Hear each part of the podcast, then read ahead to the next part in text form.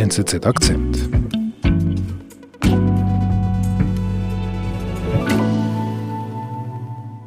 This is Hans Niemann getting ready for that big game against Magnus Carlsen starting in a few minutes. We're also Am 19. September spielen die beiden Schachgroßmeister Hans Niemann aus den USA und Magnus Carlsen aus Norwegen an einem Turnier eine Partie. Die findet virtuell statt, das heißt, beide Spieler sitzen vor dem Computer mit ihrer Webkamera. Hans Niemann is ready to play with the white pieces and here Magnus Carlsen come. The game uh, Alles wird live übertragen, auch Experten sind online dabei und kommentieren das Spiel. but everything else Oh, is still sorry, up in the Alejandro. air. Sorry, Alejandro. I just have to interrupt you. Und plötzlich passiert das Unglaubliche. And Magnus has logged off. What has happened? Magnus has resigned. Carlsens Bildschirm wird dunkel, er verschwindet und verabschiedet sich ohne Kommentar. Wow.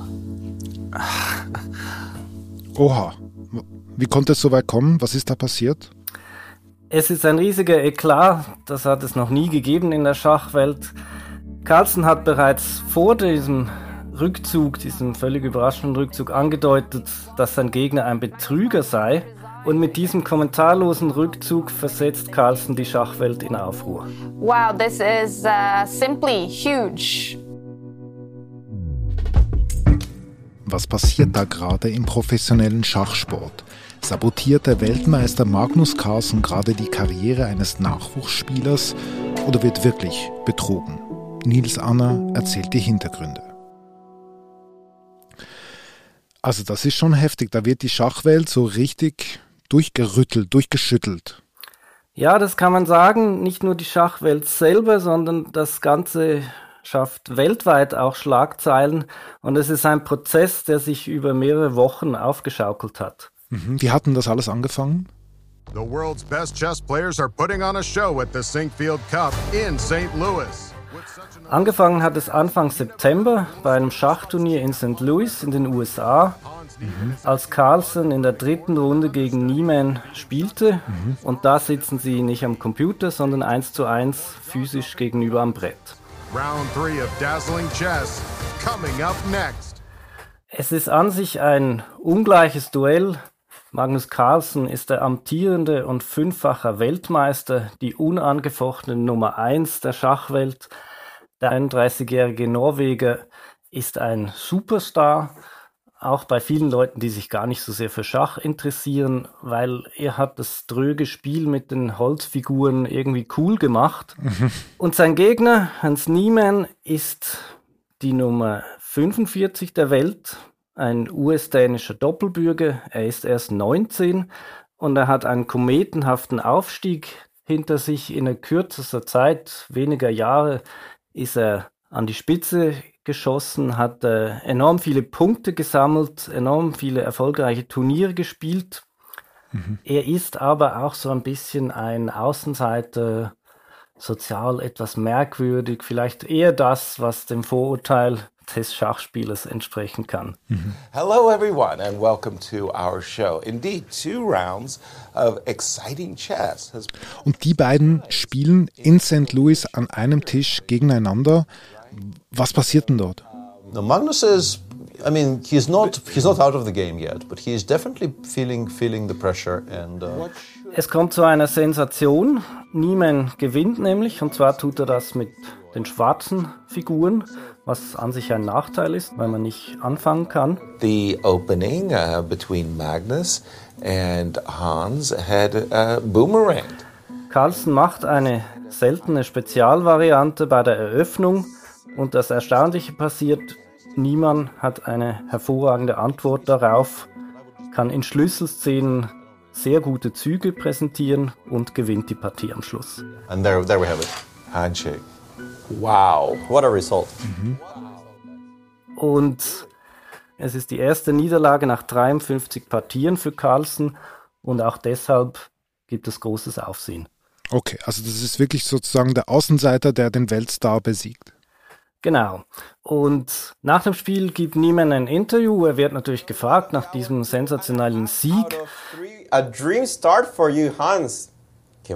Er tritt auch sehr selbstbewusst auf und sagt, das sei sicher schrecklich für Carlsen so zu verlieren, aber er, er genießt seinen Erfolg und sagt dann aber, I was actually very fortunate uh, that this opening came on the board, and I looked at this today.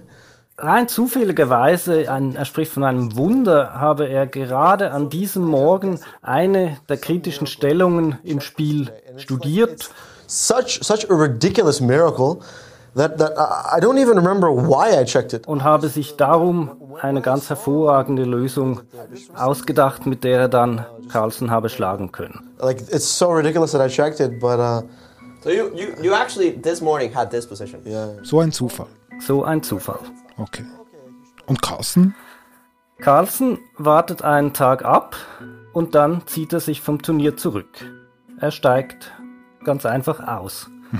Das hat er noch nie getan, auch bei anderen Turnieren, als es mal nicht so gut lief, hat er trotzdem weitergespielt. Hier zieht er sich zurück.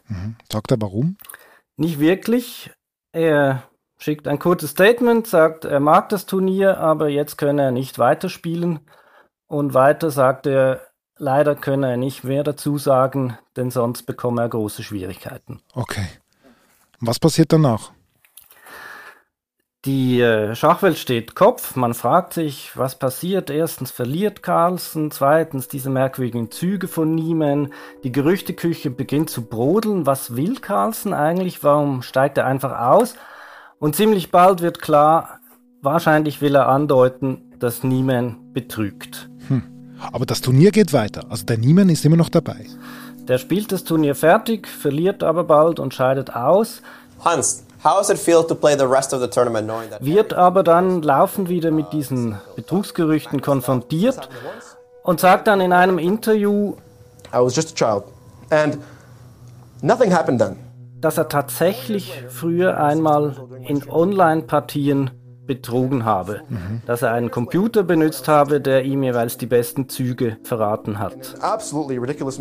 Er sagt aber, er sei zwölf gewesen das erste Mal und er sei 16 gewesen das andere Mal, das seien Teenager-Sünden. I am proud of myself that I learned from that mistake, and now Es sei ein riesiger Fehler gewesen, aber seither spiele er total sauber und erst recht nicht habe er in der Partie gegen Magnus Carlsen betrogen. As far as Magnus, this is absolutely ridiculous, and I'm telling you guys that this is this is the truth. Gut, aber wenn ich merke und hier so zuhöre, also er ist extrem in der Defensive und sein Ruf ist irgendwie angekratzt. Genau. Und zwei Wochen später, nach dem Turnier in St. Louis, kommt es zu einer erneuten Begegnung zwischen den beiden. Diesmal virtuell. Und es ist eine Partie, die extrem große Erwartungen weckt, weil viele denken, jetzt zeigt Carlsen Niemann den Meister, jetzt revanchiert er sich für St. Louis. Today is the big day when Magnus Carlsen and Hans Niemann will meet each other for the first time over the chessboard since the big scandal in St. Louis. Und dann passiert etwas völlig Unerwartetes. Magnus has resigned. Nämlich genau das, was wir am Anfang Wow, this des is, Gesprächs uh, gehört haben. simply huge. Magnus Genau, es kommt zu diesem Eklat, dass sich Carlsen nach seinem ersten Zug einfach zurückzieht, ohne irgendwas zu sagen, schaltet er den Computer aus. Also ein, ein starkes symbolisches Zeichen von Magnus Carlsen gegen Niemann. Aber gibt es denn Beweise, dass Niemann betrügt? Carlsen legt auf jeden Fall keine vor. Wir wissen nur, dass Niemann sehr erfolgreich, überraschend erfolgreich, auch im Vergleich mit anderen Spielern spielt. Mir fällt es einfach so schwer, ähm, das nachvollziehen zu können. Ich meine, zwei Schachspieler sitzen sich gegenüber am Schachbrett, nicht virtuell, physisch. Wie soll man denn da überhaupt betrügen können? Das ist richtig, also Computer sind wie das Werkzeug zum Betrug und für gute Schachspieler reicht es aus, wenn sie ein oder zweimal in einer Partie einen Computertipp bekommen, damit sie entscheidend besser sind. Also in kritischen Situationen, wenn Sie da Hilfe von einem Computer bekommen, der Ihnen sagt, wenn du diesen Zug spielst, dann wird die Partie erfolgreich für dich ausgehen. Aber ist denn das überhaupt möglich? Physisch am Brett. Physisch am Brett ist es natürlich sehr viel schwieriger. Die beiden sitzen ja in einem Raum, das sind Zuschauer. Natürlich kann man da nicht das Handy zücken und kurz nachschauen. Trotzdem gab es Fälle, es ist schon eine Weile her, aber da wurde einmal einer erwischt, der auf die Toilette ging, auffällig häufig und dort also ein Handy versteckt hatte und sich jeweils den nächstbesten Zug dort nachschlug. Mhm, Es gibt auch andere Möglichkeiten. Denkbar ist, dass ein Spieler ein elektronisches Signal bekommt, zum Beispiel durch einen Knopf im Ohr oder ein vibrierendes Gerät irgendwo.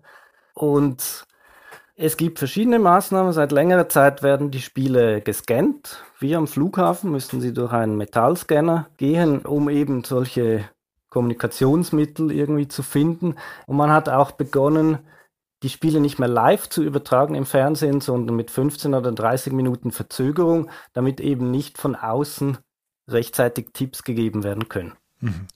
Also das heißt zusammenfassend, Betrügen am Brett, also eins zu eins und physisch gegeneinander, das ist schon ziemlich schwierig. Das ist sehr, sehr schwierig, ja. Jetzt dieser Eklat mit dem Abbruch, das war am 19. September. Wie ging es danach weiter? Carlsen schweigt, bis er am 26. September einen Tweet verschickt, eine Mitteilung, ein, ein längeres Statement. Und dort spricht er jetzt erstmals explizit von Betrug.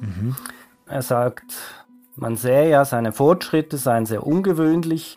Und in dieser Partie in St. Louis habe Niemann sehr unkonzentriert gewirkt, habe ihn locker mit Schwarz geschlagen und dies auf eine Art und Weise, wie das sonst nur eine Handvoll Spieler auf der Welt können. Und mit diesem Spiel habe er eben weiteren Verdacht geschöpft, dass etwas nicht stimme. Aber das sind ja keine Beweise, das sind ja nur Beobachtungen. Genau, das ist auch die Hauptkritik an Carlsen. Hingegen hört man ihm trotzdem zu und nimmt ihn ernst, denn professionelle Schachspieler kennen sich sehr genau, beobachten sich auch psychologisch scharf, treffen viel aufeinander und analysieren gegenseitig ihre Spiele sehr, sehr ausgiebig. Und darum macht es schon Sinn, wenn Carlsen plötzlich sagt, er habe den Eindruck, in diesem Spiel sei etwas falsch gelaufen. Okay. Und er sagt ja nicht nur das, er sagt auch, es muss in weiteren Spielen passiert sein, mehrfach. Es ist der Vorwurf des mehrfachen Betrugs. Jetzt steht der Betrug jetzt da im Raum. Er ist formuliert vom mächtigsten, vom populärsten, vom besten Schachspieler. Was passiert denn jetzt? Die Diskussion geht weiter und ein paar Tage später veröffentlicht die wichtigste Schachplattform chess.com Anfang Oktober eine große Analyse sämtlicher Nieman-Spiele. Man muss sagen, die oder wissen, die Plattform ist die größte für Online-Schach mit Millionen von Spielern weltweit, hält auch große Turniere ab, auch solche mit Spitzenspielern und sie haben deshalb umfassendes Datenmaterial. Und das Fazit des Berichts ist aufsehenerregend. Sie haben Nieman verglichen mit den besten Computerzügen, mit seinem Niveau in anderen Partien, auch wie lange er nachgedacht hat bei einzelnen Zügen und auch seine Mausbewegungen online und so weiter. Und chess.com sagt, Nieman habe sehr wahrscheinlich bei über 100 Online-Partien geschummelt. Oh. Also nicht nur diese beiden, die er da erwähnt hat im Interview. Ganz genau. Also das ist wesentlich mehr. Und der Druck auf den Internationalen Schachverband nimmt auch zu und nach einigen Tagen leitet er eine Untersuchung ein, und zwar lustigerweise gegen beide Kontrahenten. Ach so. Die Frage soll geklärt werden, sind diese rasanten Fortschritte von Nieman, sind die realistisch oder hat er betrogen? Oder die andere Frage, erhebt Carlsen vielleicht falsche Anschuldigungen, die er gar nicht belegen kann und müsste nicht vielmehr er bestraft werden? Gut, also der Internationale Schachverband versucht da irgendwie wie eine neutrale Haltung einzunehmen. Geht es da um, um Schadensbegrenzung? Ich meine, wir haben ja hier einen Streit um Betrug im professionellen Schach, der öffentlich ausgetragen wird. Das hat ja irgendwie Konsequenzen für den, für den Schachsport im Generellen. Ich glaube, es ist im Moment noch zu früh, das definitiv zu beurteilen. Solange die Debatte darum geht, ob wir über, ein, über falsche Anschuldigungen sprechen oder über einen großen Betrüger im Schachsport, solange die Beteiligten schweigen und wir keine konkreten Beweise auf dem Tisch haben, muss es offen bleiben. Man kann hingegen sagen, dass eine große Debatte angeschoben wurde über Betrug, über die Gefahren für den Schachsport, wenn betrogen wird. Und das ist an sich natürlich eine gute Sache. Mhm. Ob Magnus Carlsen die richtige Art und Weise gewählt hat, um diese Diskussion anzuschieben, ist eine andere Frage.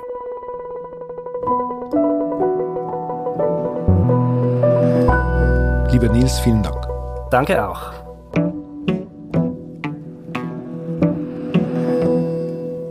Das war unser Akzent. Produzentin dieser Folge ist Antonia Moser. Ich bin David Vogel. Bis bald.